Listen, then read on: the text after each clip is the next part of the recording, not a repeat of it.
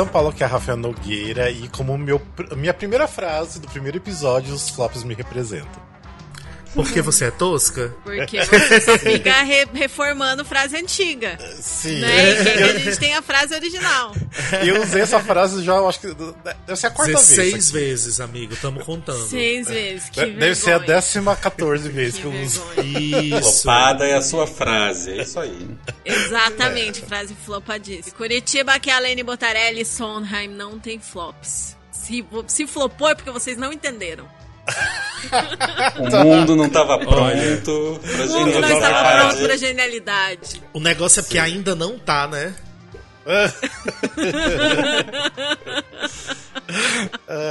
De Fortaleza, que é Glauber Souza, e hoje eu tô romântica, como diria Phil Collins, dois mundos unidos são. Só que não é nem Phil Collins, né? Isso é a tradução da versão brasileira da Disney, né? Mas é Nossa, sobre Que é o isso. Paulo Ricardo, não é? É, talvez. Eu acho que Eu foi é o, o. Vando. Não foi o Vando, não? São Paulo, aqui é Felipe Toches. Eu só queria dizer que pra mim flop é relativo. Então, assim, não acredito em flop. Na verdade, é tudo uma questão de ponto de vista. Olha só. Flopou. O fio sempre vem com Faz as sentido. coisas cabeça, né? O fio sempre, o fio sempre vem com uma proposta assim a mais. É interessante. É. Camadas, a jornada. Eu sou alumeno do, do, do A jornada. podcast. Sim, mas enfim, seja bem-vindo ao Musicalcast, primeiro podcast de teatro musical do Brasil pra você que quer informação além da superfície. E hoje aqui estamos começando uma série nova de episódios que a gente vai falar sobre os flops da Broadway, porque tem muita gente que tem curiosidade de saber mais o porquê os musicais floparam e o que, que aconteceu, por que, que não fez sucesso, ou por que, que todo mundo adorou e mesmo assim fechou, né? E Ou porque só até- simplesmente foi ruim e fechou. É, Às vezes é só ruim e fecha, né? E tanto assim, é um tema que eu gosto muito. Até já, já cheguei a escrever dois artigos pro Musicalcast sobre os flops, então depois até posto junto aqui. Mas enfim, vocês vão escutar a gente falando agora sobre esses flops. E também uma outra coisa que a gente não tem nos episódios regulares, que é tocar um trechinho de duas músicas que cada um vai escolher aqui, né? Pra vocês conhecerem o porquê. Tipo, flopou. E se realmente a música era boa, que a gente tá, né? tentando recomendar, tá bom? Então, mas antes da gente começar o episódio, Alene, dá os recadinhos. Sim. É, eu queria lembrar vocês que nós temos um Catarse, que é um projeto de assinatura para financiar a nossa criação de conteúdo, pra gente poder comprar equipamentos melhores e produzir mais e melhores conteúdos para vocês. E que se você gosta do nosso trabalho, dá uma olhadinha lá, é catarse.me barra musicalcast. Você pode nos apoiar com qualquer valor mensal. E a partir de 10 reais tem recompensa e novidades exclusivas, entre elas ter acesso aos vídeos das gravações antecipadamente. E pelo Catarse você também pode sugerir uma pauta que você queira que a gente grave, participar de uma gravação com a gente ou anunciar seu produto ou serviço no podcast ou no Instagram. E para saber mais é só acessar lá em catarse.me barra musicalcast. E a gente gostaria de agradecer a todos os nossos assinantes que nos apoiam lá no Catarse. Em, em especial a Gabriel Sotero, Gabriel Fanaia, Maria Valéria Fagá, Verônica Oliveira e Marco Tiné. Obrigado, gente. Muito Obrigado pelo restante gente. também. Obrigado. Vocês são super importantes pra gente. Yuhu! E é isso. E quem não Yes. conhece o nosso projeto, dá uma olhadinha lá. E é isso. Bora então pro nosso episódio. Vamos falar aí de fracassos. Lembrando né, que a gente acaba usando o nome flop, né? Mas é vem no inglês. A gente nem deveria estar usando essas palavras em inglês. Sim. Mas ficou tão popular, né? Todo mundo fala hoje em dia Flop que é é tão flop, mais né? bonito que fracasso. Fracasso, então, é uma coisa negativa, assim, né? É. Parece que, tipo assim, O tropeçou. flop é um flop. É, é, tipo, flopou, né? Ops, Ups, aconteceu. Isso mesmo, aconteceu. Ou seja, mas a gente vai continuar falando flops mesmo, vamos usar, né? Mesmo sendo contra, né? Isso, mas enfim. É, vamos lá, vamos aqui é, discutir um pouco na visão. Assim, porque assim, tem a visão de cada um e também tem um porquê específico também. O que, que é um flop da Broadway, o que, que levou um musical ao fracasso. É, vamos lá, o que, que vocês consideram um musical fracassado? Depois também a gente fala o que realmente né, é considerado na Broadway. Olha, eu considero aquele musical que ou não teve sucesso nenhum de crítica, ou não teve sucesso, mas principalmente não teve sucesso de, de público, e que tenha ficado, vamos dizer, sei lá, menos de um ano em cartaz, menos de um ano e meio em cartaz. Tipo, não ganhou Sim. nenhum prêmio, não teve muito público. É, e, e aí eu geralmente considero isso. Tipo, se eu vejo que, que não teve muito sucesso de prêmio e de público e de crítica e saiu de cartaz em menos de dois anos, eu geralmente considero flop. Mas claro que não é exatamente essa a definição, né? O espetáculo pode ficar dois- um ano em cartaz e recuperar o, o investimento e fazer grana e ter muito sucesso, ou ter tido todas as sessões lotadas, ter optado por fechar. Mas geralmente, se eu vejo que um espetáculo tem menos de dois anos em cartaz, eu já falo, ah, acho que não É. foi tão bem sucedido e tal. É, porque você tem que analisar o que aconteceu na produção, né? o- Como foi. Porque, igual a Aline falou, né? Tem o lance de números de apresentações, né? Porque de repente. Ok, se teve 10 apresentações, com certeza foi um fracasso. Porque, né? Tipo, um musical abrir pra ficar 10 apresentações é um fracasso. Mas também tem musicais, que a gente tem até é, falando do Spider-Man, né? Que ficou o que, mais de dois anos, acho que quase três anos em cartaz, mas ainda é considerado o maior fracasso da, da Broadway, né? Porque, tipo, perdeu muita grana. Sim. Então, assim, a gente acaba sempre analisando questão de grana, porque eu acho que a Broadway vê muita questão do dinheiro, né? Que eles perderam Fato. dinheiro, não conseguiram recuperar, então eles vê nesse lado, né? Então, não conseguiu recuperar o dinheiro, foi fracasso. Tem um lance que a Lene falou também do da questão das críticas, né? Porque se as críticas detonaram, o público pode, tipo, amar, mas não sustenta o, espetáculo também, né? Então. Sim. E também as pessoas podem odiar também. A crítica pode amar, o público odiar e não encher mais teatro também, é o que pode acontecer. Que eu acho que é o pior, né? Pode ter crítico lambendo É. à vontade. Se não vende ingresso, Sim. Não Precisa adianta, fechar. né? sim. Sim. que mais pode ser flops aí pra, pra vocês? Qual Ah. outros aspectos? Assim, tirando a subjetividade do que cada um considera um flop, pra mim, flop é simplesmente numérico, é simplesmente questão de grana. Porque, por exemplo, você pode ter um Lemis e um Wicked que foram mal falados da crítica na época, mas ninguém vai chamar de, de flop, porque Sim. até hoje tá aí com, com carreira. Mas assim, e, e também não é nenhuma questão do tipo, ficou anos em cartaz, porque a matemática leva em conta o custo de você manter em cartaz e o quanto você está recebendo. Então, um musical muito custoso é, vai precisar muitos anos de sucesso para conseguir recuperar e não ser considerado flop. Então, assim, se ele for muito custoso, ele pode ficar às vezes dois, três anos em cartaz, como é o caso do Spider-Man, e não conseguir voltar. E é, o, por exemplo, o caso do Gentleman Guide, que é um que a gente discutiu muito internamente sobre ele, que é um musical que era baratinho de fazer, então ele pode não ter ficado tanto tempo em cartaz, mas ele era tão baratinho que ele conseguia recuperar e, e não ser considerado um flop, mesmo não sendo um hit, sabe? Porque também existe toda Não uma prejuízo, zona né? cinza ali, onde assim, não é hit, mas também não flopou, né? Então tem, tem uma área grande ali no meio Sim. que, tipo assim, você manteve a sua, sua média boa ali. Então, assim, pra mim, o, o maior é, é dinheiro, é grana.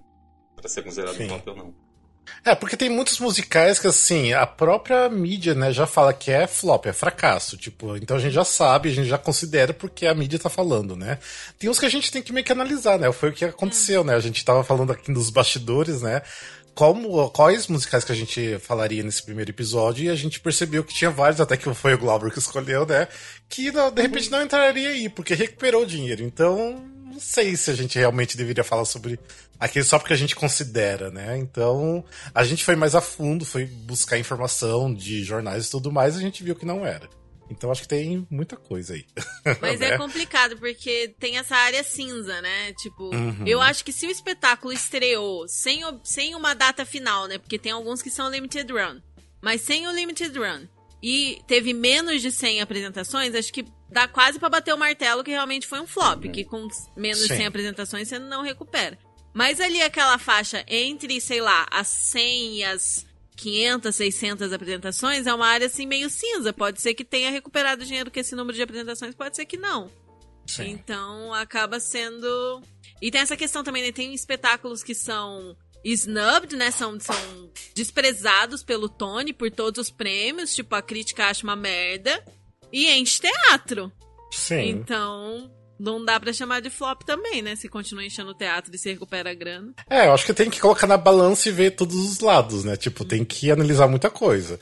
Mas igual a gente tá falando, pra Broadway é questão de dinheiro, né? Porque como é, né, uma indústria, é grana rolando, então eles vão pensar sempre na grana, né? Então. É, não importa o que, que tá acontecendo, né? Se tá enchendo o teatro ou não, né? Às vezes até, tipo, tem é, musicais que tá enchendo o teatro, que uh, eles estão gostando, só que as críticas, né, detonaram e já daí os investidores já ficam com medo e já tiram o dinheiro da, da produção, né? E daí acaba fechando. Sim. Então pode acontecer isso também, né? Não adianta, de repente, né, o, o público amar tá enchendo o teatro que vai, né, fechar mesmo assim. Isso acontecia muito na era pré-internet, né? Que hoje em dia, por exemplo, ai, sai, vai, vão sair várias matérias falando mal de, sei lá, Be Mortil e Mean Girls. Mas uhum. na internet tem uma galerona que é fã e que fala que é Sim. é ótimo, que recomenda um pro outro. Então acho que, que hoje em dia acontece de espetáculos odiados pela crítica encherem mesmo assim, fazerem dinheiro mesmo assim. Mas, por exemplo, nos anos 80, que tinha aquela só crítica em jornal e crítica em TV, acho que era meio complicado um boca a boca levantar um musical que tava muito xingado pela crítica, né?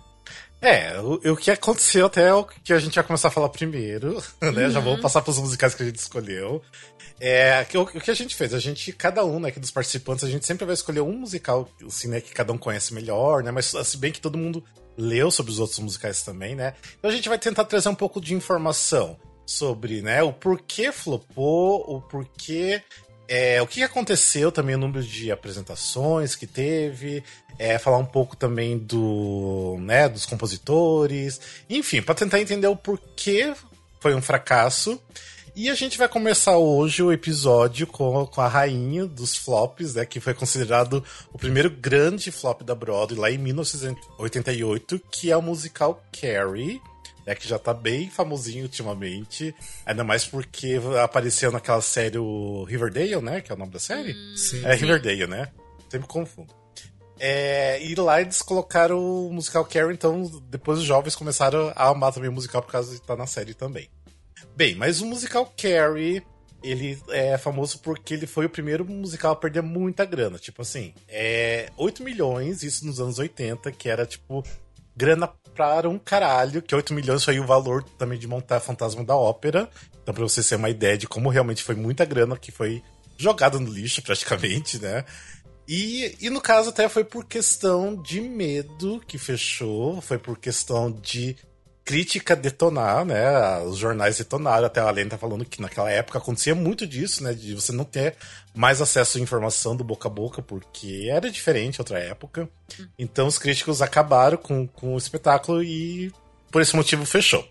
Bem, o musical Carrie na Broadway teve 16 previews, né? 16 pré-estreias e teve só 5 apresentações, ou seja, tipo, fechou abrindo uma sexta-feira à noite e domingo à tarde fechou. É, porque no sábado e domingo tinha duas apresentações. Então, foi tipo assim, um finalzinho de semana. Gastaram Bem. mais tempo ensaiando do que apresentando, né? Exatamente. mas... Ô, chateação. Tem mais é, filmagem de ensaio do que de, de peça.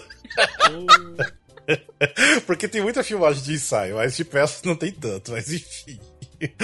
Mas vamos lá, vamos falar dos é, compositores, que é muito importante, porque assim, eles estavam apostando muito grande no Carrie, porque anos 80, quem é, de repente pegou um pedacinho dos anos 80, ou quem gosta dos anos 80, sabe que lá, tipo, a música pop tava muito forte, é, as músicas de filme também eram uma coisa muito forte, especialmente por causa do Fame, Footloose, Flashdance.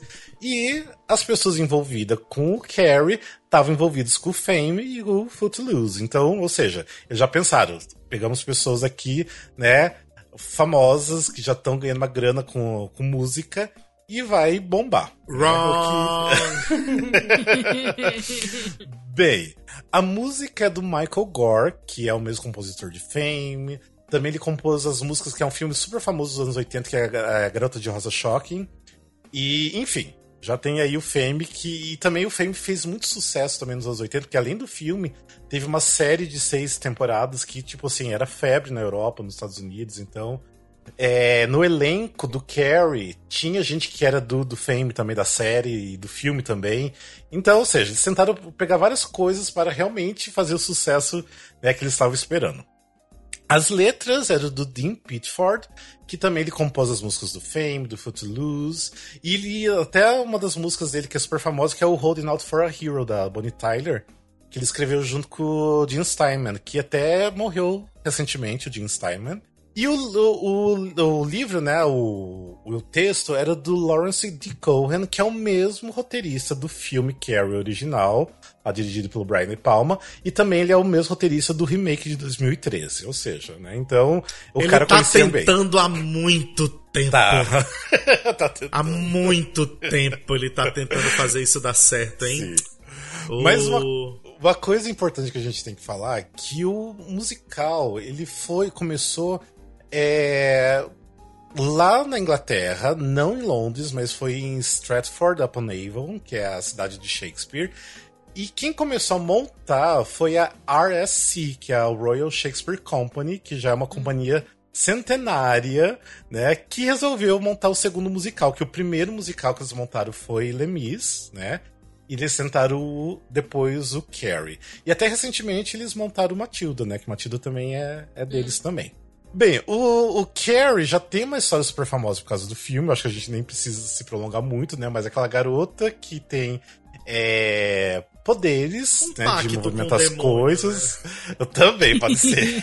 por causa da mãe dela. É. E ela, tipo, sofre muito bullying na escola, e ela, tipo assim, não se sente bem entre os alunos.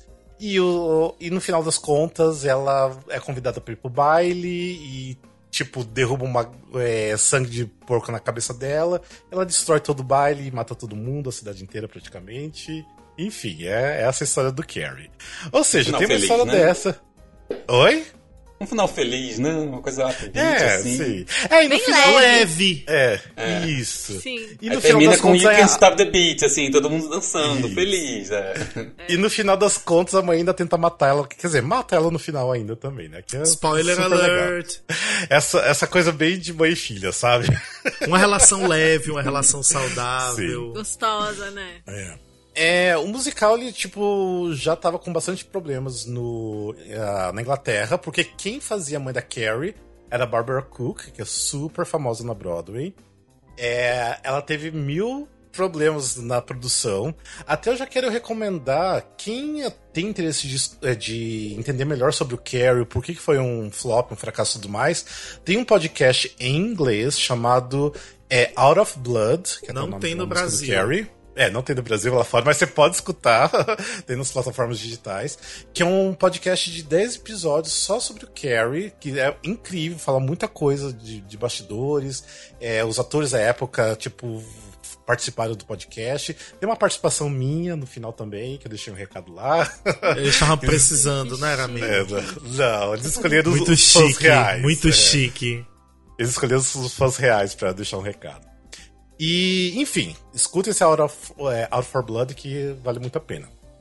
Mas enfim, o musical Carrie não deu muito certo, por quê? Aí eu tava falando, os, as críticas detonaram o musical, porque falaram que era tudo muito ruim, tipo, e o sol que valia a pena era a Lizzie Haitley, que fazia Carrie, e, a, é, e daí na Broadway, quem fazia a mãe da Carrie era a Betty Buckley. Então só valia o preço do ingresso por causa das duas, que elas duas eram incríveis, e o restante era muito ruim. E o que, que aconteceu? Tinha na época um investidor, na verdade, um dos produtores era um alemão, até que foi o que é responsável que, pelo Starlight Express que ficou anos na Alemanha. E ele ficou com muito medo na época, ele tá, era muito inexperiente. E quando ele viu que as críticas detonaram na, na primeira noite, ele simplesmente voltou pra Alemanha com todo o dinheiro e daí não tinha mais dinheiro para continuar o espetáculo. Daí todo mundo teve que. que né? Acontece. Pegou né? a caixinha e foi embora, né? É, pegou dela. Deixa eu pegar aqui meu dele. colchão cheio de dinheiro e levar embora. Daí os outros investidores, outros produtores, né, que não tinham né, uma parte grande do espetáculo, não tinha milhões. como sustentar. É, não tinha como sustentar o resto do espetáculo para deixar aberto. Porque o, o espetáculo estava sendo um sucesso de, de crítica não, né? Mas pelo público, porque o boca a boca tava sendo muito grande. O musical começou, tipo assim, se ficasse pelo menos mais uns 10 dias é, em cartaz, provavelmente o musical ele pegaria, tipo, a força do boca a boca, porque tava, assim, tipo, o hype tava é, sendo criado, era muito grande, até mesmo porque a crítica começou a detonar demais. Então, é, provavelmente se tivesse ficado mais um tempinho, teria ainda ficado pelo menos um aninho em cartaz ou mais ainda. O musical, enfim, ele tem ele tem todos os problemas, tanto que até fizeram né, um revive em 2012, que para mim eu não gosto tanto do revive, que também não... É, não, o de 2012 não, não curto tanto, ainda prefiro ainda da forma original mesmo. Mas ele tem músicas lindas e maravilhosas. Algumas que realmente eles tiraram depois que realmente não eram muito boas, mas quem é o, o fã raiz gosta mesmo assim, eu amo.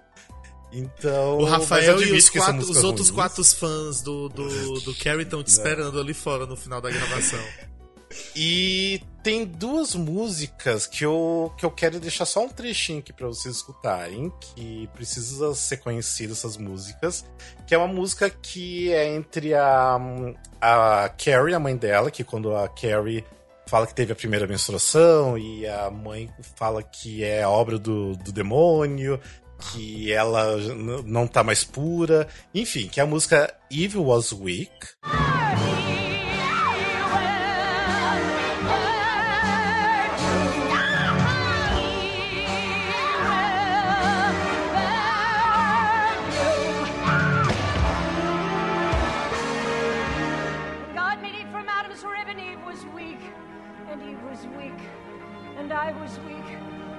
This day would never come. I should have known. I should have known. Now I'm alone and so afraid. Oh Lord, I've seen this power before. The flesh is weak and I am Lord.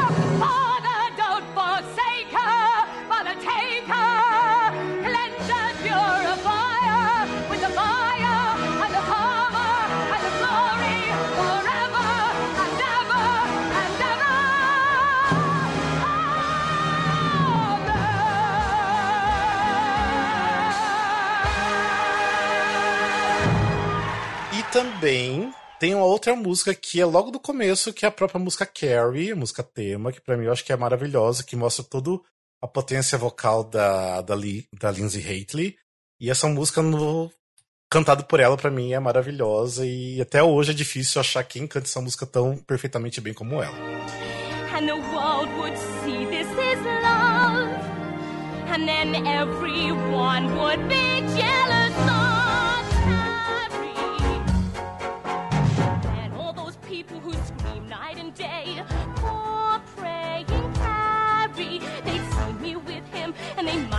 even say, It's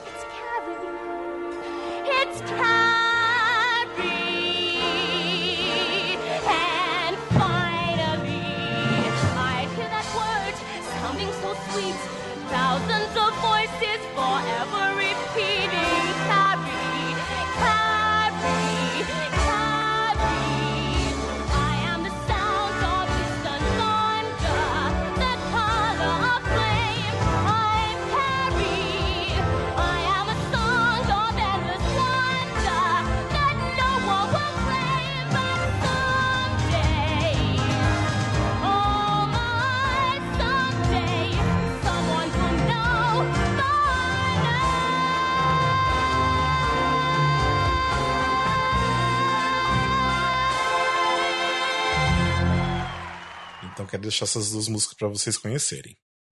Eu não sei, eu falei bastante coisa. Tem alguma coisa que vocês gostariam de perguntar em relação ao flop? Ah, qual a- era, qual era a tua cena preferida dele? Eu gosto muito da cena inicial, que é a música de abertura, que é a música In, que é uma cena super difícil de coreografia, é, que é bem puxado, então, assim, os atores tinham que estar muito bem preparados, né, fisicamente. É, mas era uma, uma coreografia muito. Ah, a coreografia é importante impor- é, falar que é da Debbie Allen, que era a mesma do Fame. Ou seja, então juntou vários fatores aí Nossa, que. Fame, Deu errado. Carrie, tudo a ver, né? Assim, Sim, sim. muito né? relacionado. Claro que tinha que ter a mesma equipe, tem tudo a ver. Sim. É, tem. Que é, que é o né? quê? Tem, tem adolescentes.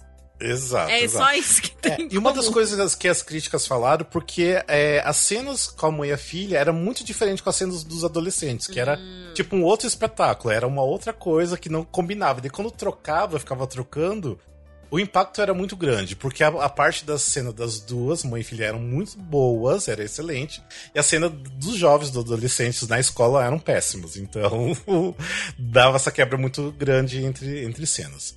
Mas eu gosto muito da abertura do In e essa própria música, né, que eu toquei um pedacinho, Evil Was Weak, pra mim é incrível pela música e pela intensidade, pela carga, pela carga dramática também, eu acho que é incrível. E também gosto da cena da destruição também do, do baile lá, que eu também acho que é um ponto sempre alto, todo mundo funciona, espera por essa cena. Funciona no teatro? É muito efeito especial? Como que é, mais ou menos? Porque é, o poder Na... dela é todo de telecinese, então imagino que deva ter muito efeito, né? Visual. Sim, na época tinha, lá em 1988 tinha. É, mas assim, eles usavam muito laser, né? Porque né, anos 80 era laser neon pra tudo que é lado, né? Então eles usavam muito tava laser. Tava na moda, né? né? Tava na moda. Então você assiste o bootleg, você vê tipo laser pra tudo que é lado do palco. Mas é, tinha bastante efeito, eu acho que os efeitos eram interessantes até, tipo, tipo coisas stores e faísca pra tudo que é lado. Só que agora, nesse, nesse revive de 2012, eu não curto tanto a cena de destruição porque é só uma projeção. Então, projeção e os atores no, no palco. Então, eu acho assim, que a projeção veio para destruir o teatro. é, mas eu também concordo um pouco. Concordo é. um pouco. É, concordo. Então, assim, era interessante, assim, dá pra ver, tem um único vídeo só da cena de destruição, que nem é da Broadway lá da Inglaterra, mas é a mesma que tinha em Londres. E. Mas enfim, é interessante, eu acho que, que dava um, um certo impacto ali. Era e assim, é o que todo mundo elogiava muito, que terminava a cena de, de destruição e do nada descia uma escadaria gigante, toda branca, é, que a mãe da Carrie descia, né? E daí tinha a cena que ela matava a Carrie, a Carrie matava a mãe e toda ensanguentada. Enfim, até quem tá assistindo o vídeo é a foto aqui do meu fundo. Leve. Caralho. Acho que é. o, o YouTube tipo... não vai censurar, não. Não, eu acho que não. Imagina limpar essa escada depois, com elas chegando sujas de sangue desse jeito, meu Deus. Ainda bem que só teve cinco apresentações. Esse figurino, imagina quantas cópias desse mesmo vestido aí eles não têm? É. Cinco. É, tinha que ter. Acabaram já. os vestidos eles fecharam, entendeu? Eles tinham cinco vestidos. Fecharam, é. Não tiraram a mancha que o verdadeiro motivo foi esse, amigo. Eles só mandavam fazer cinco vestidos. Aí quando chegou no domingo eles pensaram, ih, não tem mais roupa pra semana que vem, não. Melhor fechar. Vou fechar, eu vou fechar. Mas sabe uma coisa que eu achei bem, assim, estranha? Porque no, nesse podcast do House for Blood, a própria atriz que fazia a Carrie, ela falou que ela queria muito vestido quando encerrou, pra, tipo, guardar de lembrança. E tudo que foi, era do musical, era destruído. Tipo, ninguém podia ficar com nada. Ai, que absurdo. Nossa. Tipo, eles levavam as roupas, tudo, tudo, tudo, tipo, pro, pro Shredder, né? O que de, pra destrói destruir, as coisas. Que absurdo. Que ninguém fica com nada, sabe? Tipo. Ah, ela, foi, ela, ela, ela, marcou bobeira. Eu tinha roubado. É, tinha que ter roubado. É, colocava numa bolsa ali. Assim, ah, e aí quando né? fosse assim na outra semana, eu, vale, olha, gente, o que eu achei. E, e, ela contou no, no, podcast que é por questão de coisa contrato com a própria Broadway mesmo. A Broadway, tipo, não, não deixava ninguém ficar com nada. Ainda bem que e era tipo. A, a Broadway acabou, destruiu. Tipo, é. acabou, tinha que ser destruídas as coisas. Porque se fosse remontado em outro lugar, tinha que ser coisa nova. Mas, então... mas por que isso? Nossa, hoje em dia tem é. figurino é. do Mamma Mia aí rodando o mundo inteiro sendo usado pra fazer espetáculo. O que veio né? pro Brasil tava numa turnê em Las Vegas. É, sim. Tava um fiapo já, né? Já, menino, aquele macacão da dona começou como jeans e terminou como só uma fazendinha. Era um citim. Que foi esgaçando, né? esgaçando, esgaçando, esgaçando. A Kiara Sassi não podia nem se abaixar, que já beirava rasgar. Mas por aí mesmo. Fugimos mas... um pouco do tema. Vamos é, voltar. É, mas enfim, mas essa eu... aqui. Mas, ah, eu, mas eu vi que teve muito também da, da plateia ficar desconfortável com toda a coisa do terror, né? Não é uma coisa muito Sim. comum, né? É, de, de ser meio ela... aterrorizante demais, assim, pro que a plateia tava esperando. Eu, vi... eu, acho que o mais próximo, assim, de terror que teve na época era o Sweeney Todd, né? Que era ali dos anos 70. Mas eu acho que era desconfortável, mas eles tentavam criar, né, o, a tensão. Tanto que assim, que eles pintaram todo o teatro por dentro de preto, ele era todo Nossa, escuro uma caixa mesmo. Preta. É uma caixa preta com luzes vermelhas. Então as luzes eram todas vermelhas e todo preto, sabe? Então já tinha esse desconforto, né? Sim. Então, é. É, e era o, é o teatro que agora tava o Mean Girls, né? Que, que fechou. Nada lá vinga. Era o mesmo teatro de Groundhog Day também. Olha, Ó, significa. Eu acho que enterraram a cabeça de boi nesse teatro aí, viu? Ou foi o próprio Carrie. Né? É, o, Os vestidos, os vestidos ensanguentados, nunca conseguiram limpar, botaram dentro de uma parede. Aí tá lá amaldiçoando. Botaram Tá lá. dentro de uma parede. Menino, nada lá vai vingar. Por aí, exatamente. Mas, ou seja, tipo, eu acho que era muito à frente do tempo, Carrie. Eu É. amo essa desculpa. Não, não, mas aí realmente era, porque era, o. muito é bom, um mas é que era muito à frente do tempo. E continua à frente do tempo, talvez Não, 2060. Agora Chegue o estaria bem. dele. Agora estaria bem, bem ultrapassado, tipo o original, muito ultrapassado. Mas eu acho que as pessoas, igual a Aline falou, realmente não estavam acostumadas com aquele estilo de, né, de espetáculo e ser meio pesado. Porque imagina, você, você assistiu um tema super pesado de bullying e ainda que as duas protagonistas morrem no final, né? Nossa, De uma forma meio trágica e toda É, Umas ensanguentada. luzes que pisca, no, no- o povo devia ter umas convulsão. Não não. Sim. Não, não rolava uma coisa tipo Pokémon, tinha que ter um aviso. As luzes nesse espetáculo vão piscar. Se você tem problema. Mas a Broadway tem isso, né? O Felipe Tem. pode confirmar pra gente até, Tem né? alguns Dependendo do espetáculo. É, então. E Rafa, é uma dúvida que eu tenho. É, porque teve antes na Inglaterra, né, que você falou. Sim. Ali eles não perceberam a roubada que era? Tipo, Sim. porque, Perceberam. né? Tipo, Tanto ele que a tinha um amigo, esse quis produtor não tinha um amigo pra falar, ô, ô, É. se fosse você, não pegava, não gastava esse milhãozinho aí pra levar pra Brother, não, porque vai ser caro. Ele tá não trabalhava com parente, né? Era- Sim. Não, assim, um tem uma primo. história assim, incrível, que eu não sabia dessa história até é, não contarem no podcast, que uma amiga da Barbara Cook que acompanhava ela nos ensaios e tudo mais, contou isso no podcast. Que a Barbara Cook, assim, sabia que era muito ruim e ela não queria ir pra Broadway com o espetáculo. Ela não queria porque, tipo, ela falava que era muito ruim, muito ruim, muito ruim. E ela tinha uma reputação, porque ela era sempre, tipo, uma grande leading lady da Broadway. Imagina ela voltar com um espetáculo desse, né? Seria muito feio pra carreira dela. E, e ela era, assim, uma pessoa bem peculiar, porque ela chegava com os presentes pro, pro pessoal, né? Os compositores, os produtores e tudo mais, indicando que ela não estava feliz. O que, que eram os presentes? Um dia ela chegou com um machado, outro dia ela chegou com uma machadinha, sabe? Tipo, é, coisas assim. Ela tentou avisar, né?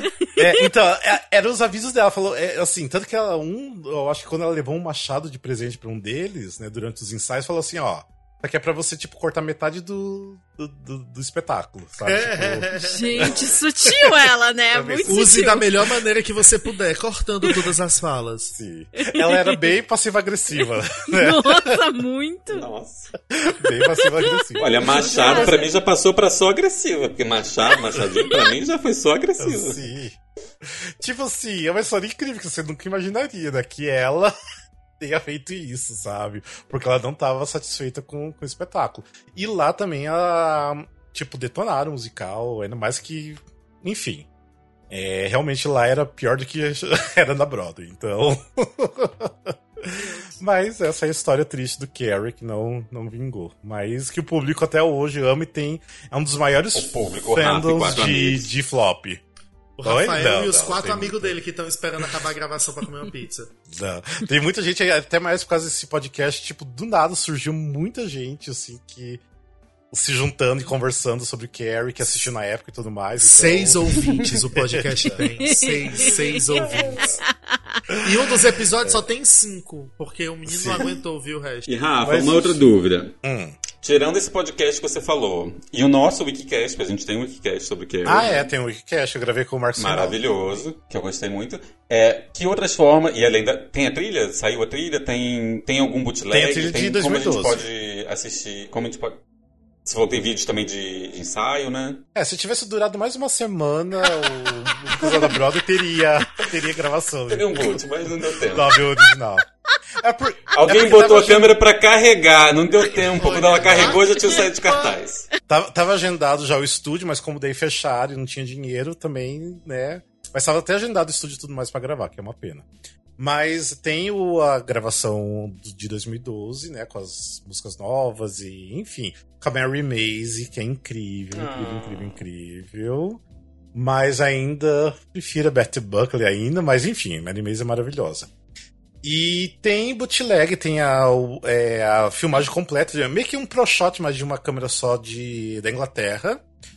E tem só o primeiro ato da, da Broadway, que, tipo, acabou a bateria da câmera e não deu pra filmar o segundo ato. E naquela época, a, pessoa... a, bateria só dava pra filmar um ato num dia, o outro ato no outro. Sim, mas Aí, infelizmente, fechou, né? Não teve mais uma semana. Não, Se tivesse bootleg... mais uma semana, aí ele tinha conseguido filmar o segundo ato. Uma pena.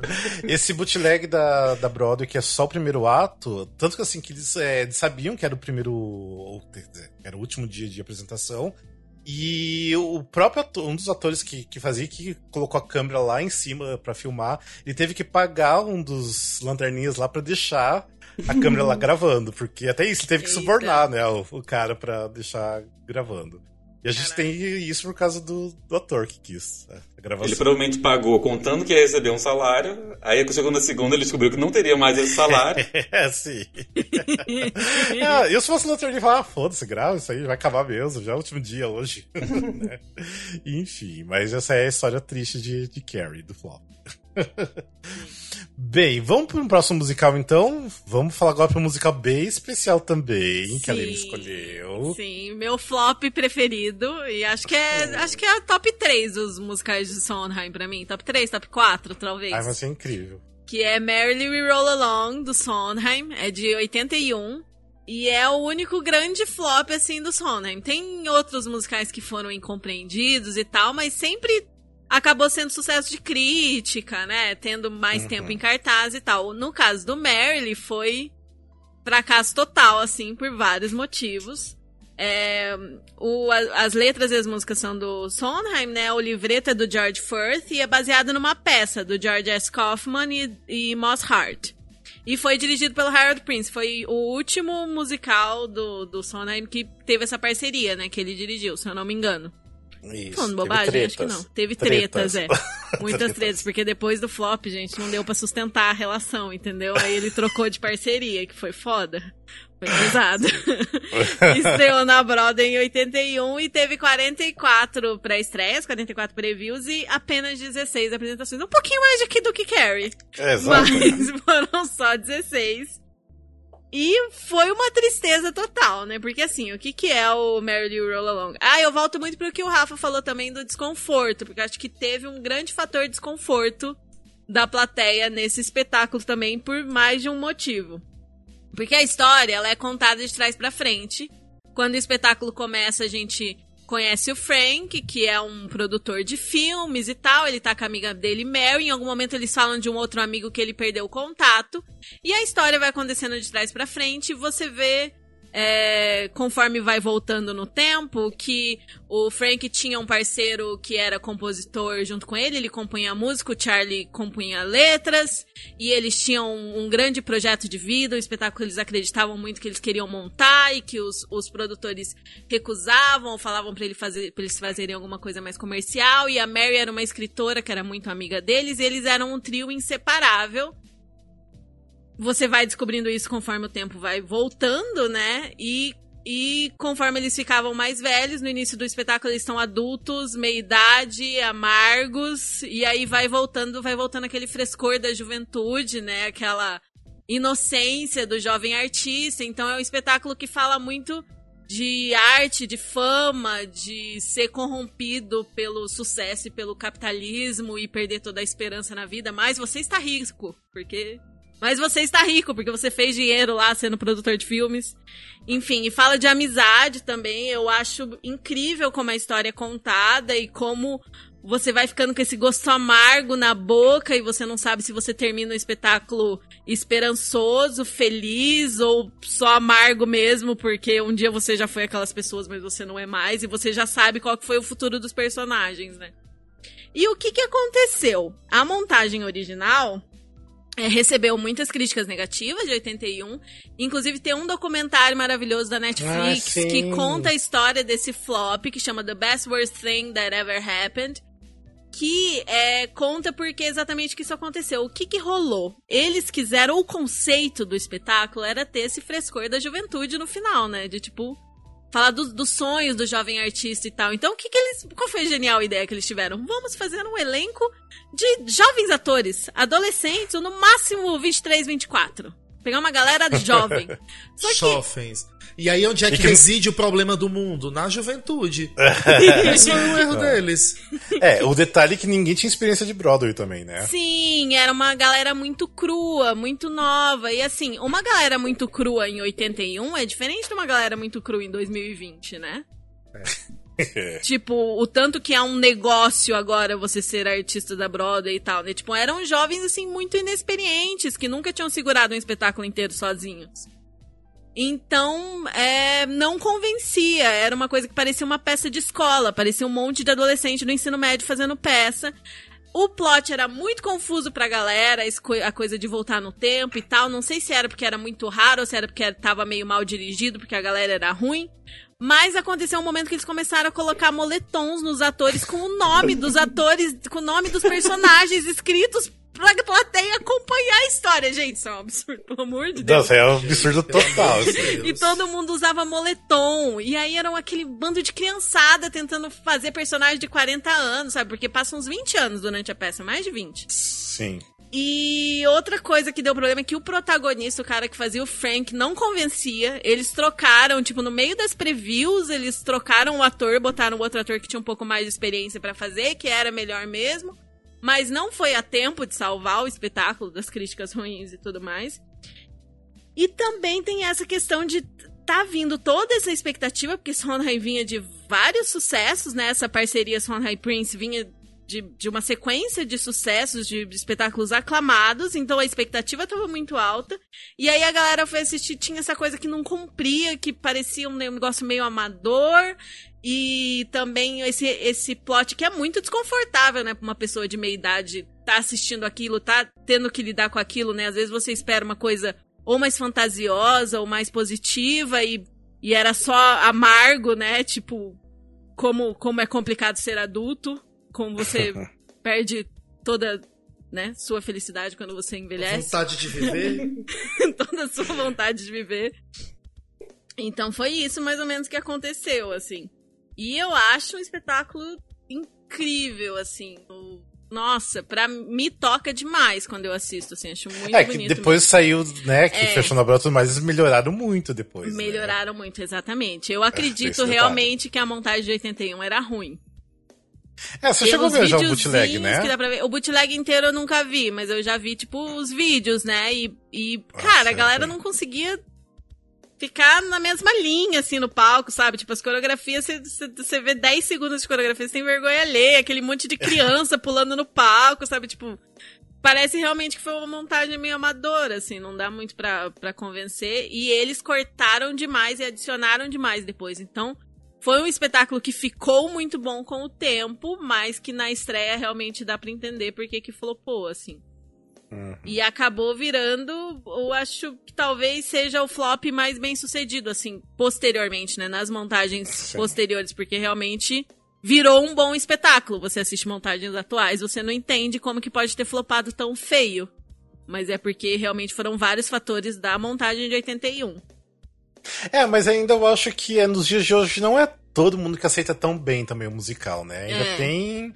Eu Não é acho uma coisa complicado fácil. também. É, ele, ele É. não é fácil de digerir, não. Uhum. Sim. Você então tem que imagina estar na muito época, né? disposto. Não, imagina na época, né? Tipo, Sim. você ainda tá disposto ainda um monte de moleque fazendo, ainda Sim. ruim, né? Entender toda a história. Mas é engraçado que, assim, pelo- até pelo que, que a Lene estava contando, vários dos problemas da peça, alguns não, alguns é realmente reestruturar, mas vários, tipo, um protagonista muito ruim, um elenco muito cru, são coisas contornáveis se você tá fazendo um workshop, se você tá fazendo tryouts fora da cidade, até nos previews, é tipo assim, alguém deve ter chegado e falado, amigo, não tá funcionando, tipo, nem estreia, né? O problema é, o como que- elenco, muda esse elenco, né? É, isso era contornável. Até a gente entendeu, é, até pelo que a Helene tá contando, muita coisa acabou mudando e melhorando muito o musical, que foi além, tipo assim, realmente reestruturar um musical inteiro, tirar a música, colocar músicas, às vezes não dá pra fazer tanto nesse período, nessa janela de concertos que eles têm antes, né? Mas, tipo assim, gente, um protagonista que não funciona, é tipo o Wicked, que no tryouts eles trocaram a, e botaram a Idina Menzel, tiraram, não que eu concorde com isso, Mas aconteceu, tipo assim, alguém viu e falou, não está funcionando com essa, vamos com a outra. Sabe? Como que ninguém chegou no tryout, no preview do, do, do, desse musical e falou assim, cara, tira esse ator, não tá legal. É, é que eu acho que nesse caso teve o workshop e foi direto pra, pra Broadway. E teve uma coisa que foi algo que machucou muito eles também, você vê pelo, pelo documentário, que é que eles meio que acolheram essas crianças, né? Porque eram, tipo, uhum. adolescentes. Então era assim, é, eles eram meio que as, as, figuras paternas ali daqueles jovens e tinha toda aquela coisa de é, nós somos a porta de entrada para o sucesso que vocês vão ter na carreira de vocês e tal. E tudo desmoronou, sabe? Então acho que é, é muito não pesada essa parte né? também. Não teve o sucesso e eles, eles, eu acho que foi bem aquele, aquele fato assim que se tivesse, se viesse alguém de fora para assistir, dar sua opinião e falar, olha, não tá funcionando, é uma coisa, mas eu acho que a, o, a produção, a galera que tava envolvida já tava tão envolvida e tava tão apaixonada pelo projeto, e na cabeça deles fazia tanto sentido que eles não conseguiam é, prever que isso talvez pudesse acontecer, sabe? Você vê pelo documentário que eles realmente ficaram muito desolados, que nem a equipe criativa jamais sonhava que ia ser tão feia a situação, sabe? É, mas que é triste, porque assim, eu amo essa, ter esse acolhimento, é uma coisa que a gente nem espera numa indústria como a Broadway. Eu acho que hoje em dia talvez nem exista mais esse tipo de é, acolhimento é, não, na Broadway. Jamais. Isso Hoje é muito, ficou muito nos anos acabou. 80. Mas ao mesmo tempo, isso é muito danoso pro elenco. Porque pensa essas pessoas que não tinham Sim. experiência e receberam essa bomba, um dos maiores fracassos da história da Broadway, o maior fracasso do Sondheim.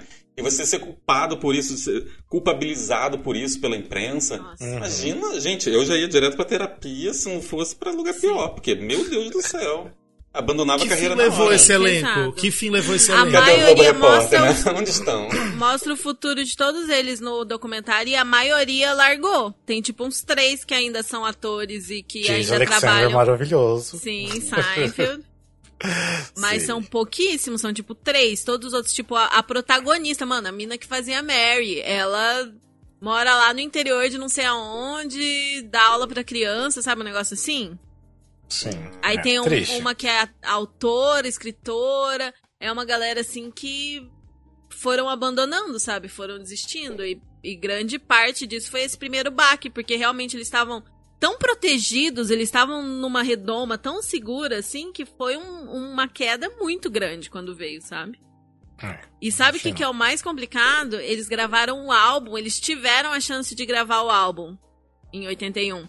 Uhum. Foi no dia seguinte de ter fechado na Broadway. Tipo, fechou num dia, no outro dia de manhã eles foram pro estúdio. Então imagina essa gravação, né? A energia dessa gravação. tipo, ao mesmo tempo que, que eles estavam gratos por poderem registrar, né? É, essa tristeza absoluta de ter flopado feio. E Helene, quem é quer triste. conhecer, para você, qual é a forma definitiva, assim? Quem quer conhecer melhor é ouvir essa trilha? É algum bootleg? Ou vai para as versões já modificadas? O que, que você acha que é a versão definitiva desse musical? Cara, a melhor versão que você consegue assistir é realmente o Pro Shot de 2013, da, dirigido pela Maria Friedman no Reino Unido. Maravilhoso. É muito boa essa filmagem, essa montagem dos atores estão muito bons. Mas eu tenho um carinho muito especial pela versão do Incors de. Acho que. Hum, não, não anotei o nome, gente. Mas com é... Hal Esparza? Não, que foi com Colin, Colin O'Donnell, a Cillian Keenan Bolger e o Lin-Manuel Miranda. Ah, com o Lin. De 2012, é né?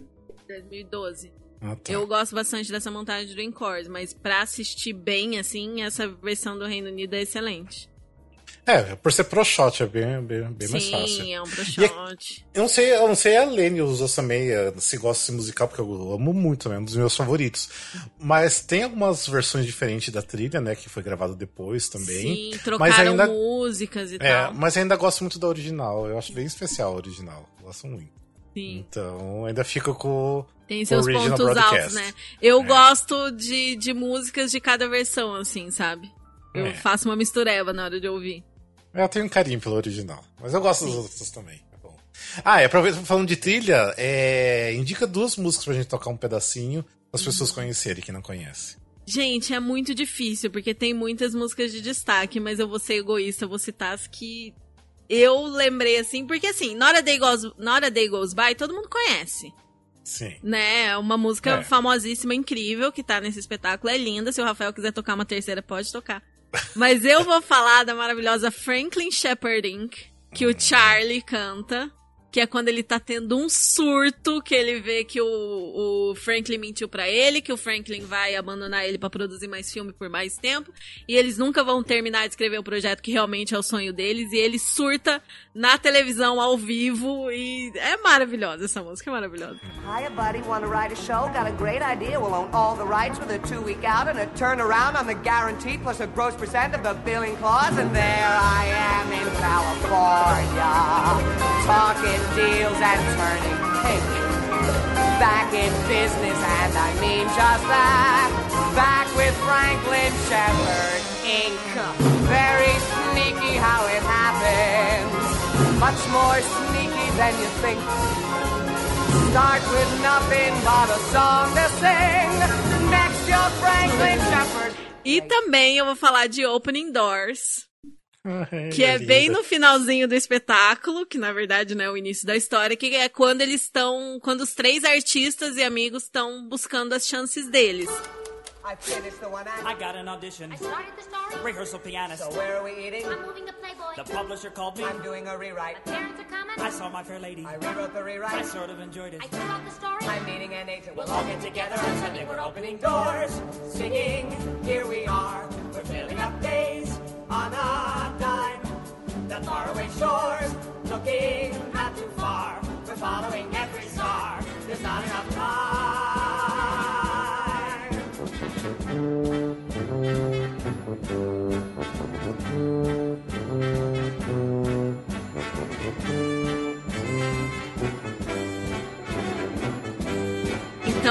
mostra toda. É, cara, é uns três espetáculos numa música só, porque é toda a trajetória deles é, conversando e indo atrás de novas chances e falando que deu certo, que não deu certo, conheci tal coisa, mandei tal roteiro, é, compus tal coisa, e fiz isso e fiz aquilo. Então é, são tipo os jovens, né, abrindo as portas. E o Sondheim sempre fala que é a única música dele que é realmente autobiográfica, porque é muito a época que ele era jovem e compunha e buscava chances e que ele se vê muito ele e dois amigos dele naquela, naquela música. E tem uma versão maravilhosa do documentário Six by Sondheim, que tem uma participação muito especial, vale a pena ir lá assistir. É, da Opening é, Doors. e, pelo amor de Deus, assista esse documentário, que é lindo também. O documentário é lindo, documentário eu vi. É, pra dar uma choradinha. Tá. E eu, mas eu gosto muito de várias outras, né? Na hora Day Goes By, Like It Was, Old Friends, Our Time. Ah, Ficou todas, bem difícil é, tá decidir. de todas. tá Sim, de todas. É muito bom, é Sondheim, entendeu? Todo, Nada ali é por acaso. É, e não é o primeiro episódio que a gente fala desse musical, obviamente. Sim. A gente já falou várias vezes. A gente falou, acho que no Sony Hyper Intermediários, né? A gente falou sobre esse Intermediários. espetáculo. é. Então também volta lá se você quiser saber mais desse musical com outros detalhes, né? A gente aqui focou como flop, né? Sim. Ah, e outra coisa interessante é que vai virar filme. Ah, E sim. eles estão filmando, é o mesmo diretor do Boyhood, então ele tá filmando ao longo dos tempos. Tipo, ele filmou as primeiras cenas, né? Que na verdade são as últimas. Aí daqui uns 10 anos vai filmar um pouco mais, daqui mais 10 anos vão filmar um pouco mais. E aí o, o elenco é o Ben Platt, o Blake Jenner e a Beanie Feldstein, que fala o nome dela, Isso. assim? A única coisa que eu penso quando eu escuto esse tipo de projeto é, meu Deus, tomara que ninguém morra, né? Sim. Sim, exatamente. Porque é jogar fora nisso. todo o trabalho, né? Uhum. É. Não tem nem o que fazer se alguém morrer, né? Tipo, Sim. não tem mesmo. Esse é um produtor que arriscou mesmo, assim. Quem botou dinheiro É, nesse filme, total. contando que a pessoa vai ficar viva por 30 anos, maravilhoso. É, e no caso do Merle, eu acho que é o quê? 26 anos, né? Que eles vão filmar, eu acho. Sim. Sim, acho que É é, por muito aí. tempo. Uhum. Eu nem sei se eu vou, Nossa, eu vou estar gente. vivo pra assistir. Eu nem sei, se- era isso que eu ia dizer, eu não sei se eu vou estar vivo pra ver. Complicado. É. Ai. Aí, sei lá, fizesse por CGI, né? Por computador, envelhecesse os atores, não sei. Não é, gente, Mas é a 2021. questão da experiência, do momento de Sim. vida do ator também, eu acho. É. Não, tem isso. É, é, tem isso. Eu ia entrar na questão do boyhood, mas isso daí é outro, outro tema. Nem é sobre musical. mas enfim, eu acho que é isso, né? Alguém Sim, quer perguntar é alguma coisa? isso. Não. Assiste. Não, só não. isso. É, sim. E ouça, a trilha é linda mesmo. Bora ver mais um flop, que outro flop que eu amo também. Vamos lá. Ah, então é o eu meu, né? que Falar. É. Eu não sabia quem era o próximo. Certamente. Um, um flop que eu amo, assim, tá bom, é o meu então, não é do É, eu sei, sai do chão. Então, o meu flop, ele na verdade ele é um double flop. Por quê? Em 1997 existiu um flop, né? Estreou o, o Sideshow. É, e depois, em 2014, resolveram fazer um revival que conseguiu ser mais flopado do que o flop. Então, assim, na verdade, ele só flopou, ele flopou duplamente. Ai, Ele é um musical de 1997, como eu falei. Ele estreou em 16 de outubro de 1997.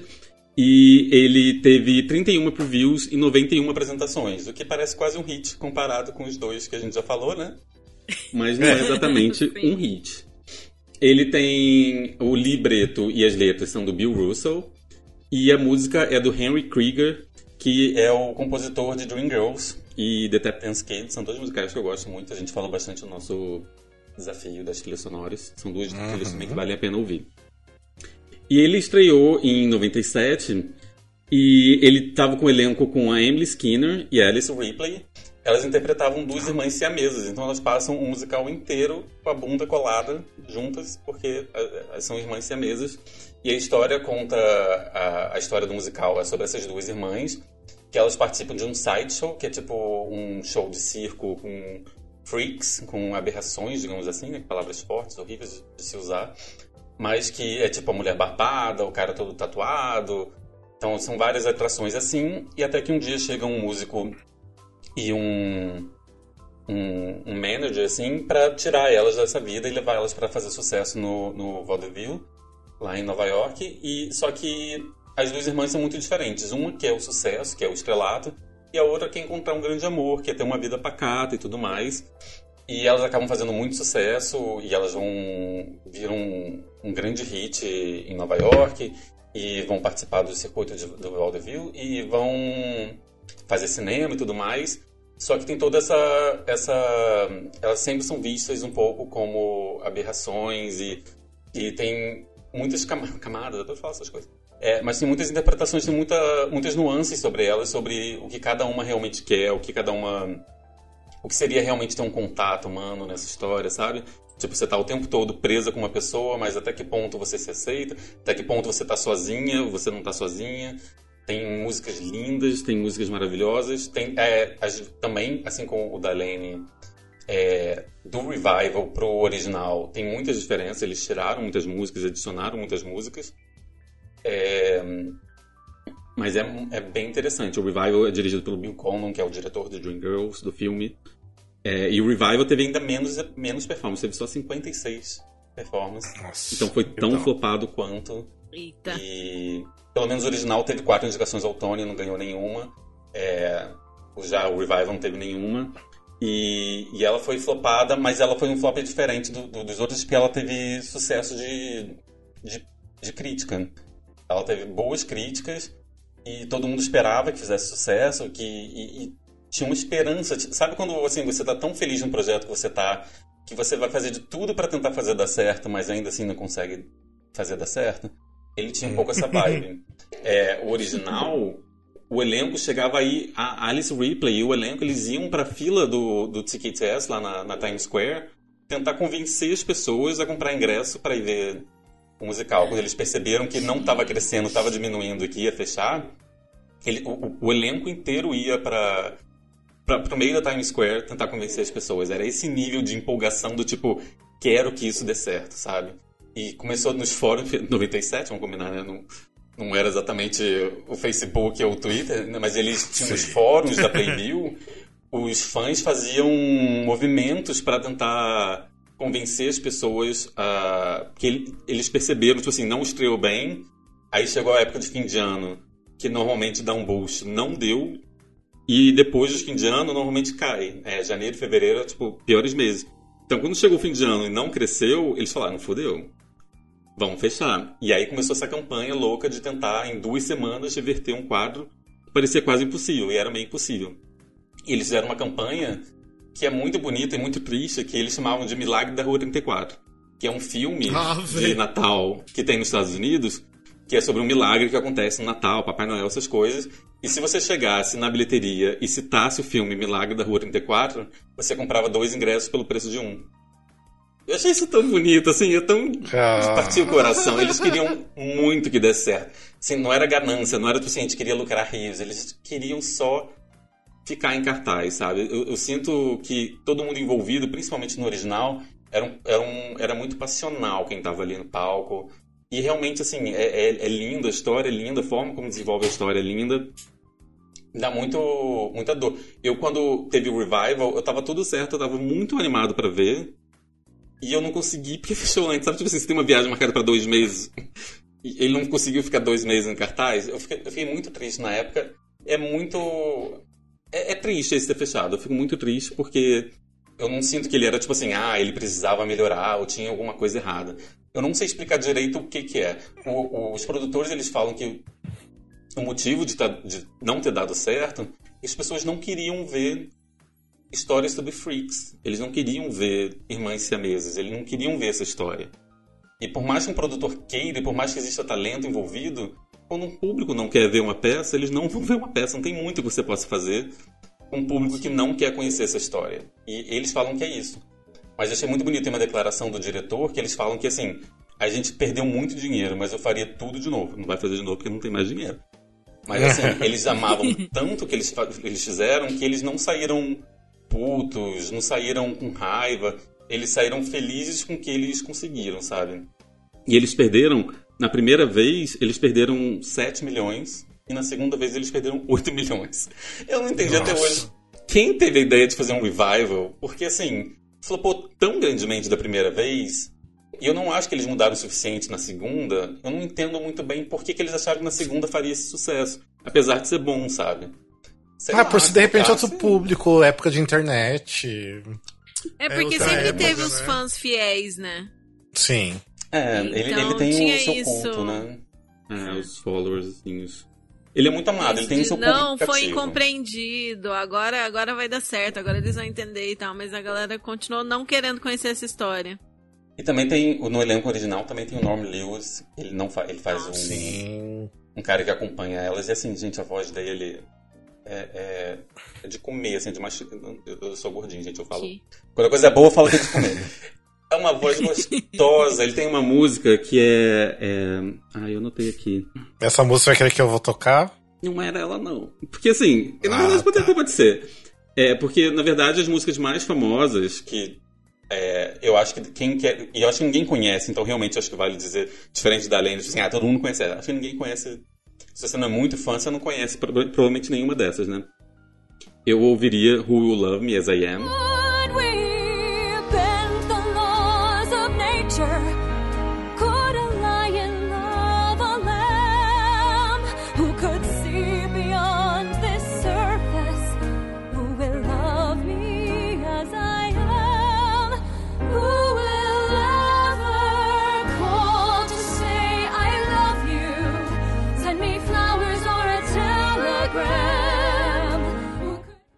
Maravilhosa. E, nossa, só, só esse título já dá vontade de chorar, né? Who Will Love Me As I Am. Tipo assim, quem vai me amar desse jeito? Realmente já é triste aí. E a I Will Never Leave You, que é a música final das duas irmãs.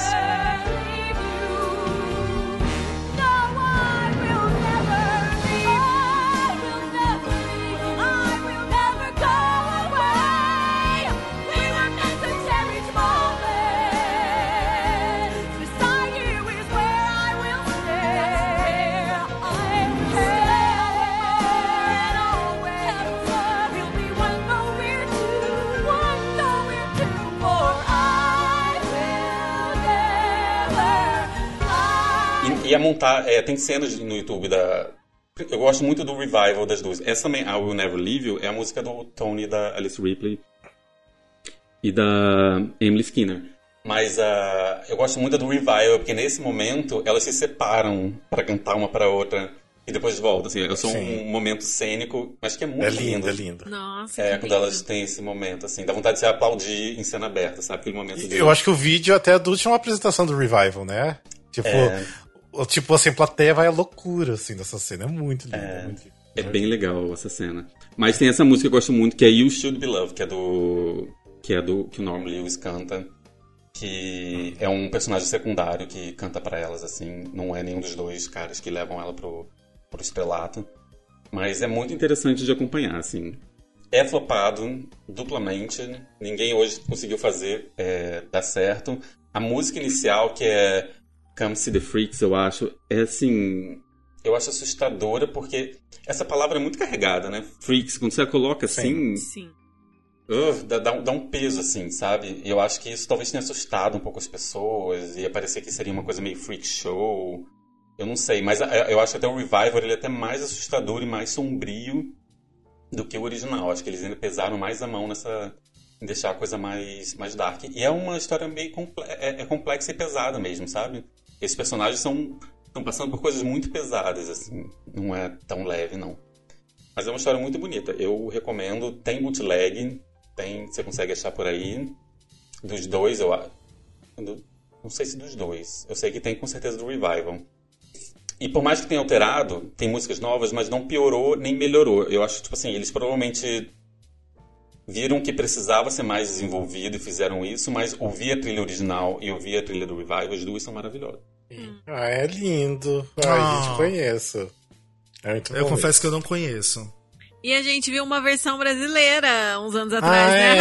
Rafa? Eu ia ler. Que foi, Do foi fofo. SESI, que os alunos do SESI fizeram. Acho que foi de formatura deles, né? É, foi de formatura isso. É. O Freak Show, né? Foi bem. Sim. Nossa, a gente viajou, né? Pro outro lado de São Paulo pra assistir, que era super Nossa, longe. muito longe. Lá Vila Leopoldina. Mas foi fofo, foi bem legal. Sim, Eles fizeram bem legal. bonitinho. Uhum. É uma montagem que poderia ter tranquilo, de repente, no Teatro do César, da Paulista, Com sabe? certeza, dar tava pro muito bem feito. Né? Tava muito legal. Ah, É, fiquei com vontade de ver. Será que não tem brasileiros aí que fizeram? Ninguém tem boot aí pra gente? Mas Não, eu acho que tem o tem vídeo rodando vídeo. por aí. Deve ter sim. E Deve quando ter. no dia que a gente viu, eu lembro que o Lucas Cândido tava no elenco, né? O Wicked Ah, estreou, sim. tipo, no ano seguinte, eu lembro que ele tava. É o Lucas Cândido, realmente, Uhum. é. Lucas É porque- Cândido, me manda o link.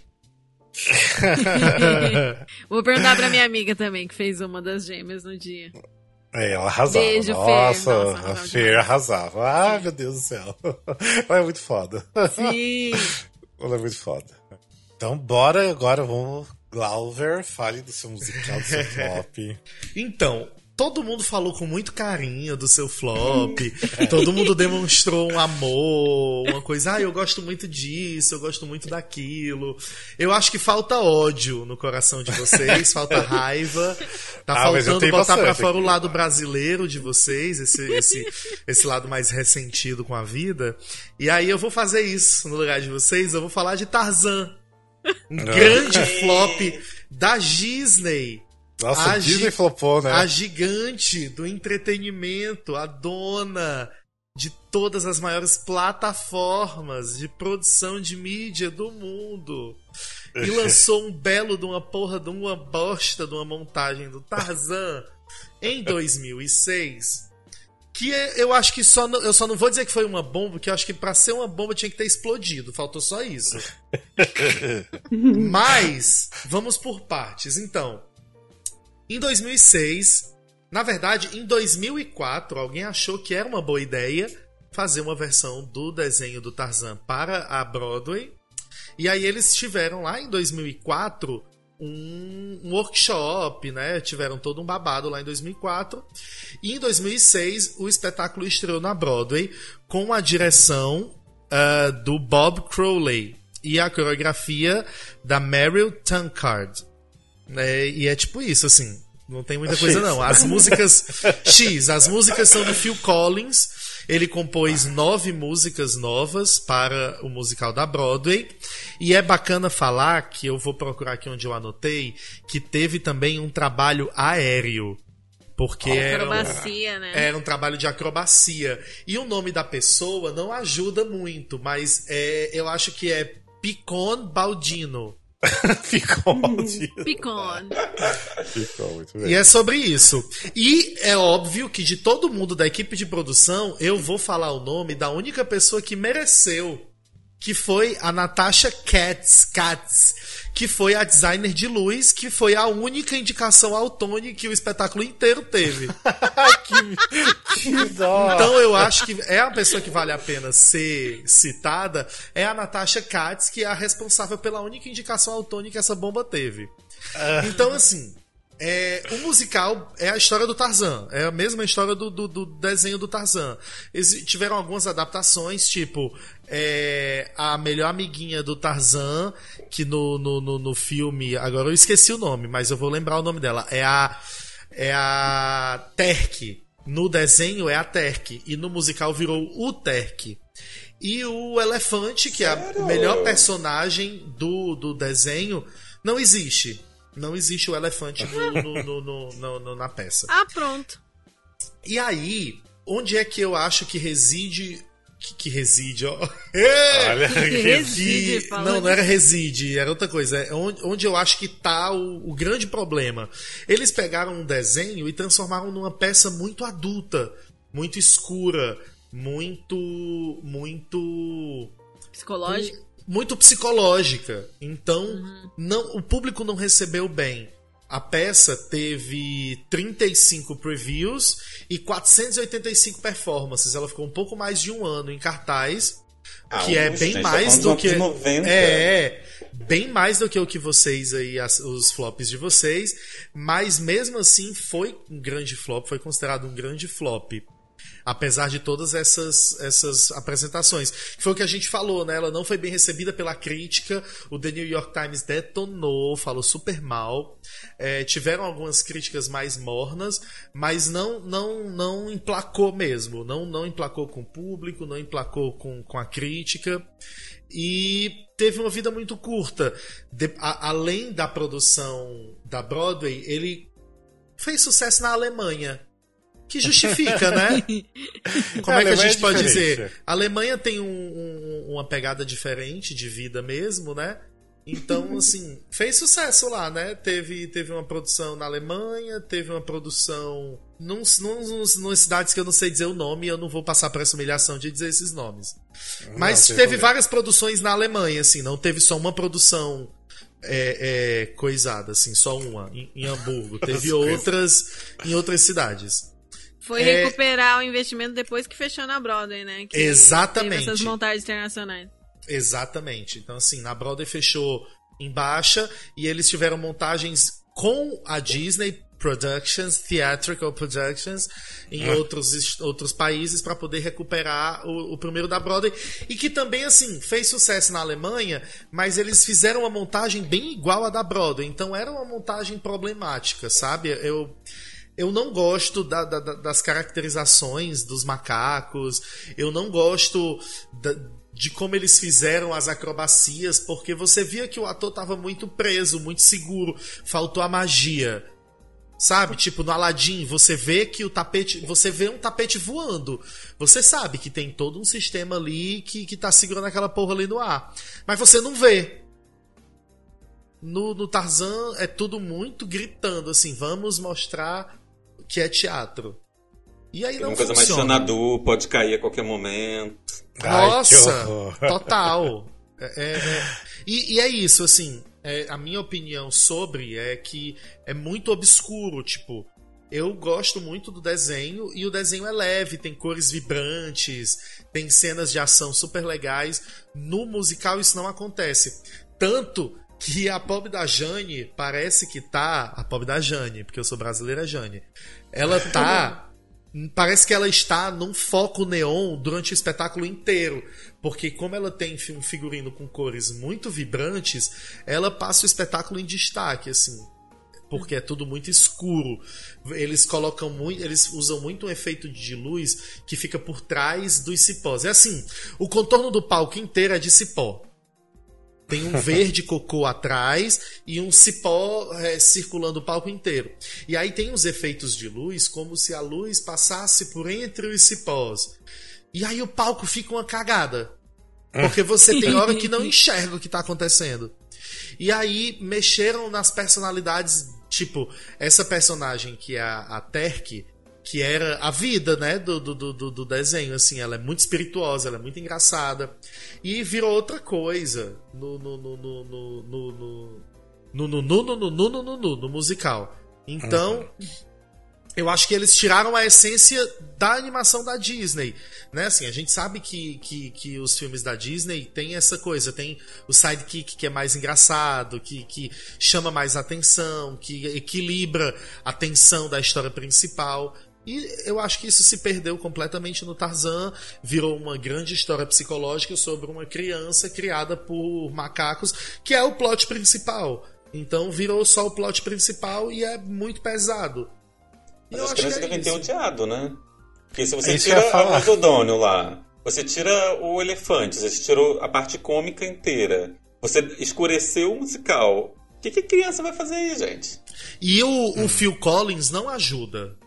Ah, Até não as ajuda. músicas. Ele não ajuda, porque até as cenas que tem músicas mais animadinhas não te empolgam. Porque Ainda eles é têm Phil aquela. Collins. É, eles têm aquela batida Phil Collins que você não tem vontade de, de curtir a música, sabe? Não tem, você não se anima. Tem umas músicas, tipo, até a música lá do Destruindo o Acampamento, que é muito famosinha, é arrastada, não acontece, a cena não acontece.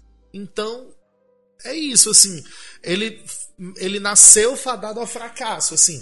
Eu acho que também tem uma coisa muito que pesou muito nesse nesse fracasso deles, que a gente falou assim, não tinha um amigo pra dizer, eles não fizeram uma preview, eles não eles, quer dizer, eles não fizeram tryouts. Eles não estrearam o espetáculo fora da Broadway. Foi o primeiro musical da Disney que estreou direto na Broadway. Tiveram as previews, mas não teve tryout. Então eles, eles não tiveram tempo de corrigir as merdas. Foram arrogantes, né? De, Foram ah, é arrogantes. Disney, é um, É. é um, um conteúdo conhecido, já vai fazer sucesso. E não. Eles estavam vindo de uma fe- frequência, de uma sequência de muitos sucessos, né? Então era mais ou menos assim, a Disney on Broadway, não, não nada que eu faça vai dar É. errado, porque eu sou muito foda. É, eu acho que teve Mary Poppins antes disso, não teve? É que Mary Poppins teve em Londres, Sereia, né? Que foi ou sucesso. depois? Provavelmente Rei Leão também, porque é só de 2006, né? Teve vários antes. Rei Leão, Bela Fera. Não, mas É. a Pequena Ah, Sereia foi um Mary flop. Poppins. foi Mary. Poppins, é. Mas Pequena E é Sereia acho que é engraçado depois, porque- 2007, assim- Pequena Sereia é depois. E assim, Então, a já- Pequena Sereia deu uma flopada, mas Tarzan é o único grande flop da Disney na Broadway, né? Então, tanto que é uma coisa assim, tipo, a gente zoa muito a Pequena Sereia até hoje. As pessoas falam da Pequena Sereia até hoje. Mas vocês já repararam como Tarzan é esquecido? As pessoas preferem não mas é mencionar. porque eu acredito também que tem uma coisa das pessoas terem um carinho maior pela Pequena Sereia do que pelo Tarzan. Sim, pelo Sabe assim, desenho, né? É, pelo desenho, pela história original. Então eu acho que mesmo tendo flopado a Pequena Sereia, é, teve um atrativo de público muito grande, porque era um espetáculo muito colorido, muito brilhante. infantil mesmo. Era infantil mesmo, né? Era o oposto do Tarzan. O que o Tarzan tinha de escuridão, a Pequena Sereia tinha de luz. Né, assim, era, um- era, era muito reluzente, né? Aqueles, aqueles efeitos daqueles bichos voando como se estivessem no, no, no mar. Eu não vou falar do Patins, É, eu tá prefiro também não falar daqueles, daqueles Chovendo sapatênis. né? É, chovendo molhado, badunts, pequena sereia. Mas é o oposto. Então, assim, e eu acho que, tipo, eles aprenderam muito com o Tarzan. Se você pegar todos os outros musicais do, do, do Disney Theatrical Company, é, nenhum deles, por mais que a história peça uma coisa mais escura, tem uma pegada mais escura. Sabe? Assim, nem no Frozen, que tem momentos mais tensos, é, é, é, eles pesam tanto a mão nesse lado psicológico, eles pesam tanto a mão nessa parte mais dark, né, da coisa. Então eu acho que Mas ficou sabe o o que que eu aprendizado. acho? Eu acho bizarro no Tarzan, porque ele não é um musical. O, o próprio desenho não era um musical pra, pra palco. Você vai pensar todas as músicas do Phil Collins, quem canta no desenho é o Phil Collins, só tem uma É música isso. Que a Não é macaca, da- que a, a mãe dele canta, né? Não é E a musical. essência do musical é você cantar um pro outro, é você expressar um sentimento, ou você vai cantar tá- o que você está sentindo. Mas nem no desenho isso acontecia. Então, tipo assim, por que você vai colocar isso no palco? Ou então teria que ser um trabalho de adaptação muito grande, você reestruturar toda a narrativa para incorporar as músicas como uma forma de reflexão, ou de diálogo, ou do que for, sabe? É, é aí que eu vejo também um outro problema, amigo. Você disse tudo. As músicas, elas não acontecem, sabe? Tipo, eu vou indicar duas músicas, mas e que são as e são músicas novas. Eu não vou falar das músicas já do desenho não. Eu vou falar da Different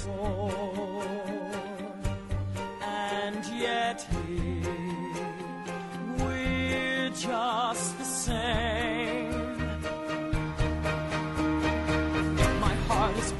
faster. I must know more about her. There's something strange that draws me nearer. She's nothing like we've seen before. She makes me feel so alive.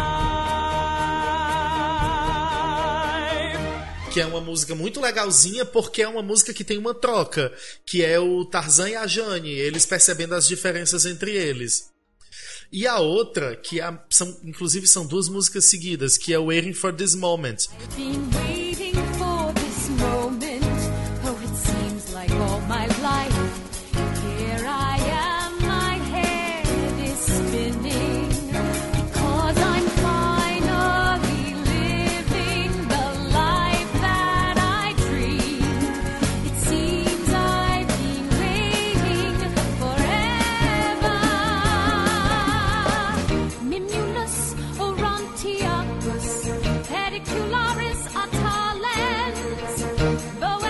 que é a música anterior, que é a música da Jane, que é ela, ela contando que ela passou a vida inteira esperando por esse momento da expedição, olhando as coisas, não sei o quê. Então, são as duas músicas que são mais legaisinhas. E que acontecem, sabe? Tipo assim, o Waiting for This Moment, ela tem uma passagem de tempo na música, sabe? Dela explorando a ilha. E o Different é muito bonitinho o desenvolvimento da relação do Tarzan e da Jane. Mas as músicas, por exemplo, as músicas do filme, as músicas da animação, elas não acontecem. Porque elas não foram pensadas para ser musical. É exatamente isso que você disse. A música de introdução, que é o Two Worlds, ela não acontece. Porque é, é, é igual, é- eles pegam como no desenho, né? Eles estão lá cantando, a mãe e o pai estão cantando enquanto estão construindo a casinha, e pipipi, popopó. Mas ela não é uma música que, como você falou, você canta olhando pro coleguinha. Ela é uma música que nem narra o que tá acontecendo, ela é uma música que não é nem psicológica. Eu não sei nem dizer. Se eu for classificar como uma música de musical, eu não sei te dizer que tipo de música é essa música de abertura. Porque ela não acontece. É isso, eu vou parar de, de Podia entrar o Phil. Collins ali. Podia entrar o Phil Collins cantando, né? Tipo, Num teclado, tá todo mundo ali na isso. ilha e ele ali. Bota ele uma esteira, bota uma esteira cruzando o palco e bota o Phil Collins indo de um lado pro outro tocando um teclado branco e, e, e, a, e a cena acontecendo que ia acontecer muito melhor. Eu lembro da época que quando teve a primeira tour nos Estados Unidos, eu tenho um amigo americano de uma cidade que nem lembro qual era a nova cidade dele. Ele assistiu e levou as crianças dele. Ele falou que as crianças odiaram. Eu lembro até É hoje isso. ele contando. Ele falou que achou muito chato e as crianças não gostaram. Então. Porque não existe fez a não magia. né? Eles perderam a magia da Disney. Não existe magia em momento nenhum, sabe? Quando eu digo magia, eu não falo magia, vamos fazer mágica. Eu falo a magia do, do, do, do, do- do- encantamento, a magia Da própria Disney. da mesmo, Disney. né? Não tem a magia da Disney. É isso, não tem a magia da Disney. É uma pena. É, é, é como. Pronto, é como você pegar o Aladdin e não ter o Abu, não ter o Rajá, que é o, o tigre lá da menina, entendeu? São falhas. O musical funciona porque o gênio é tão carismático que a porra do gênio segura o musical inteiro. Mas faltou a coisa dos sidekicks da Disney, entende? Que eu acho que talvez se tivesse tido a Terk como no desenho, ou se tivesse tido o elefante, que eu agora esqueci completamente o nome do elefante, talvez tivesse salvo. Pelo menos pras crianças, entendeu? Sim. É isso.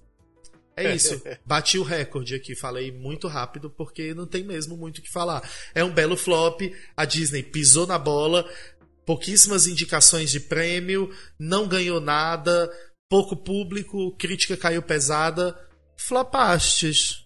É, no desafio a gente escutou, né, Phil Tarzan, né? Você escutou, né?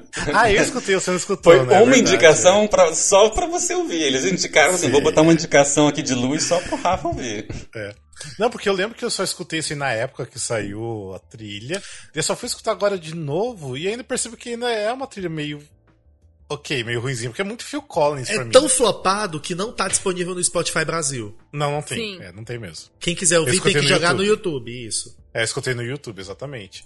É, eu acho, é porque assim, não sou muito fã de Phil Collins, né? Na época que saiu o desenho que bombou, né? Aquela música tema lá, eu, nossa, detestava a música, então daí fica mais pesado para você escutar. Mas é uma trilha assim que, igual o Glover falou, que realmente não tem aquele brilho da Disney, não é. Não Uau, empolga, Disney. não te dá É. vontade de, ai, vamos ouvir essa trilha maravilhosa. Porque por mais que eu não goste de Disney, que todo mundo já sabe, eu ainda reconheço quando a, a Disney é uma coisa realmente empolgante, bonita, cativante, né? Tem aquelas músicas sempre pra cima, e tem umas músicas lindas, mas o Tarzan não vai pra lugar nenhum, fica sempre no Phil Collins ali mesmo. né? Então, é uma pena. Enfim. Acho que é isso, né? Eu acho que é isso, falamos, né? falamos, né?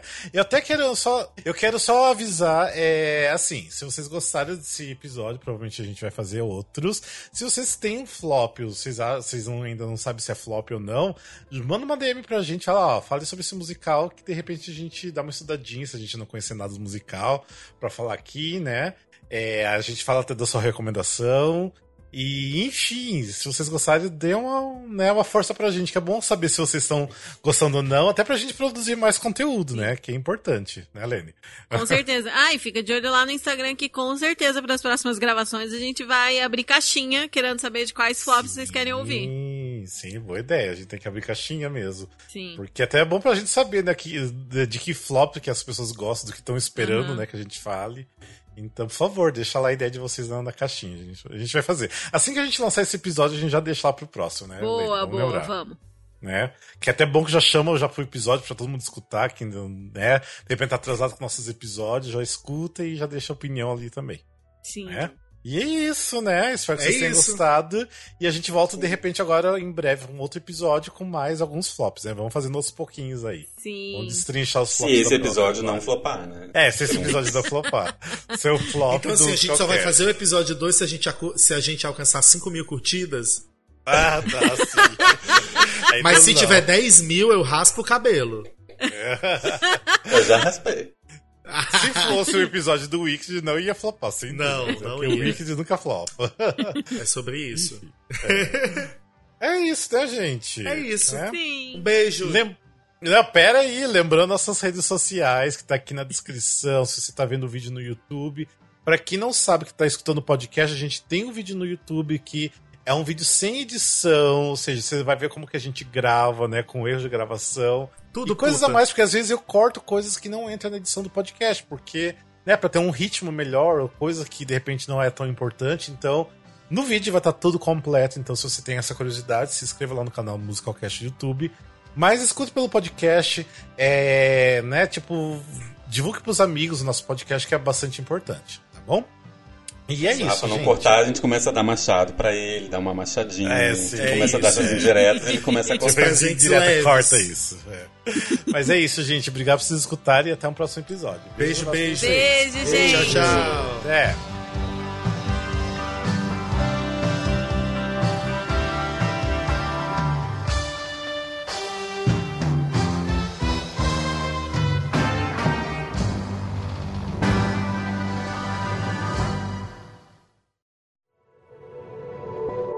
Este podcast faz parte do movimento LGBT Podcasters.